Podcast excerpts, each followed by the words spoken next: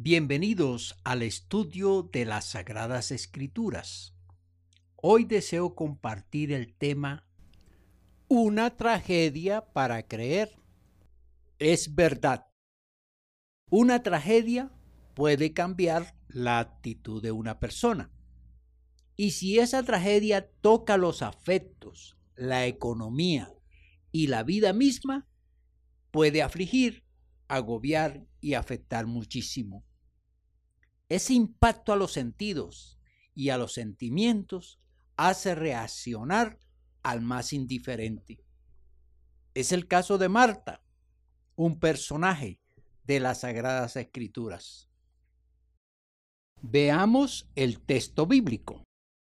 Evangelio de Juan, capítulo número 11, el versículo número 1 dice, estaba entonces enfermo uno llamado Lázaro de Betania, la aldea de María y de Marta su hermana.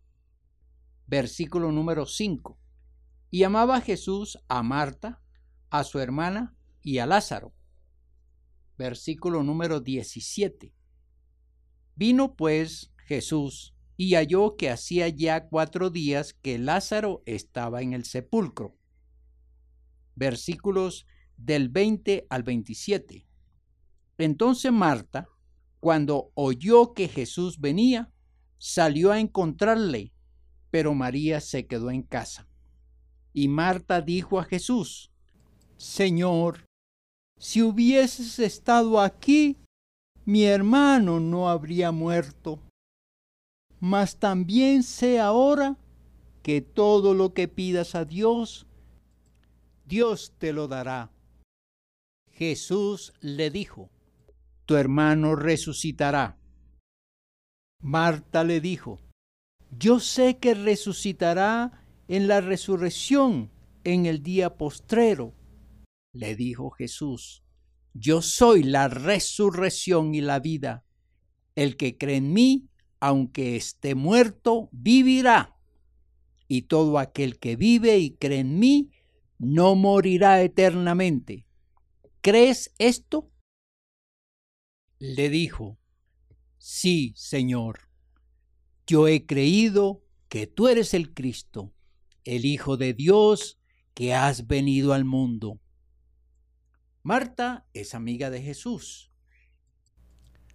pero no prestaba atención cuando Jesucristo llegaba a su casa para enseñarle la verdad espiritual. Y llega la tragedia para Marta.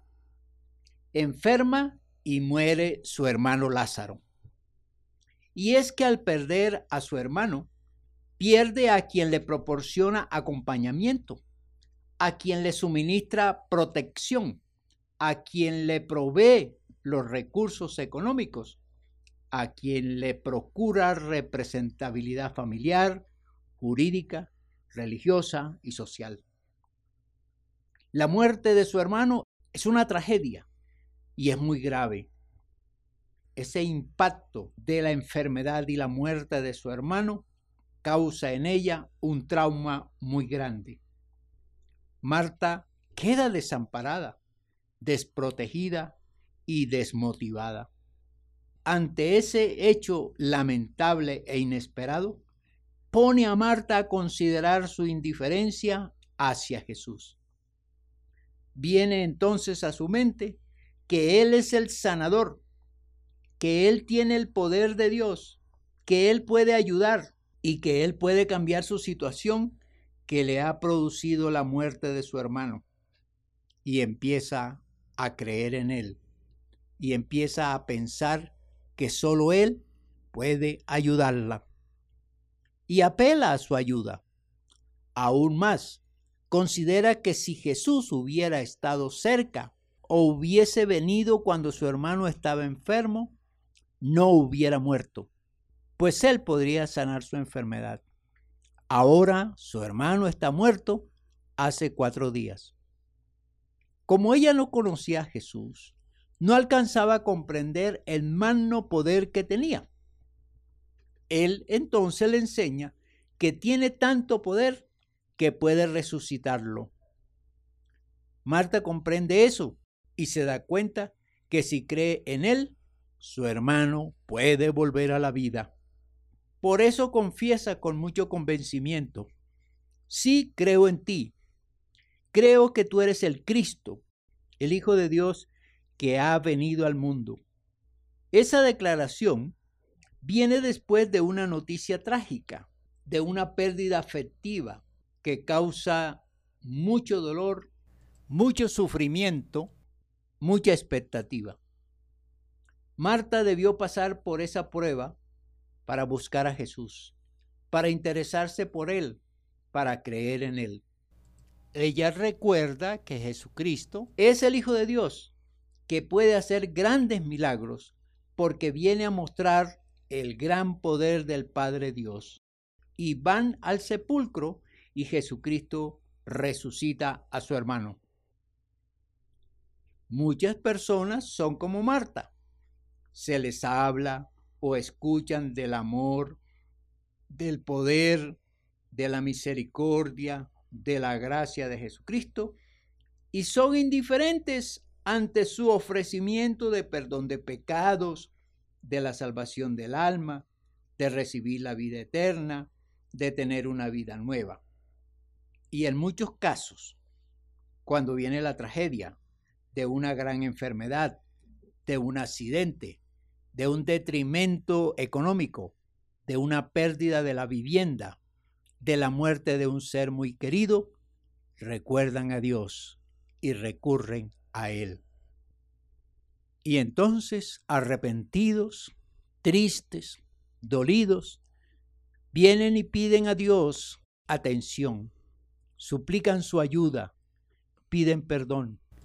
Muchas personas tienen que perder lo más querido, lo más preciado, lo más necesario para recurrir a Dios. Yo les aconsejo, no esperen una tragedia para venir a Jesucristo. No esperen perder a un ser querido para venir a Jesucristo. No esperen perder el negocio para venir a Jesucristo. No esperen perder parte de su cuerpo para venir a Jesucristo. No esperen perder su vehículo para venir a Jesucristo. No esperen tener un gran problema para venir a Jesucristo. Ven hoy, en este mismo instante, a Jesucristo. Acepta su invitación, acepta su mensaje. El Hijo de Dios quiere evitarte la tragedia, el sufrimiento y la pérdida. Ven ahora a Jesucristo. Presta atención a su llamado. Él te quiere ahora. Hoy es el día de salvación. Hoy es el día de reconciliación con Dios. No pongas excusas, no pongas pretextos, no seas indiferente a su llamado. Y si pierdes tu vida, ¿qué le vas a decir? Hoy es el día para confesar que Jesucristo es tu Señor, tu perdonador, tu Salvador. Hoy es el día para arrepentirte de todos tus pecados, para pedirle que te perdone, te salve, te dé la vida eterna. Cree en el Señor Jesucristo y serás salvo. ¿Quieres evitar una tragedia? ¿Has sido indiferente al llamado de Jesucristo? Si tu respuesta es sí, te invito a orar, diciéndole al Señor Jesucristo que crees en Él, que te arrepientes de todos tus pecados, que te perdone que te enseñe a vivir una vida nueva, que te dé la salvación de tu alma, que te dé la vida eterna. Después de esta oración, busca las Sagradas Escrituras y empieza a escudriñarla desde el Evangelio de Mateo. Ora al Señor y pídele dirección. Asiste a una iglesia que sea cristiana, donde enseñe que Jesucristo es el Redentor, el Salvador, el dador de la vida eterna. Cambia tu vida, deja el pecado, deja los vicios y los malos amigos. ¿Quieres escribirnos? tsjradiotv.gmail.com es nuestro correo. tsjradiotv.gmail.com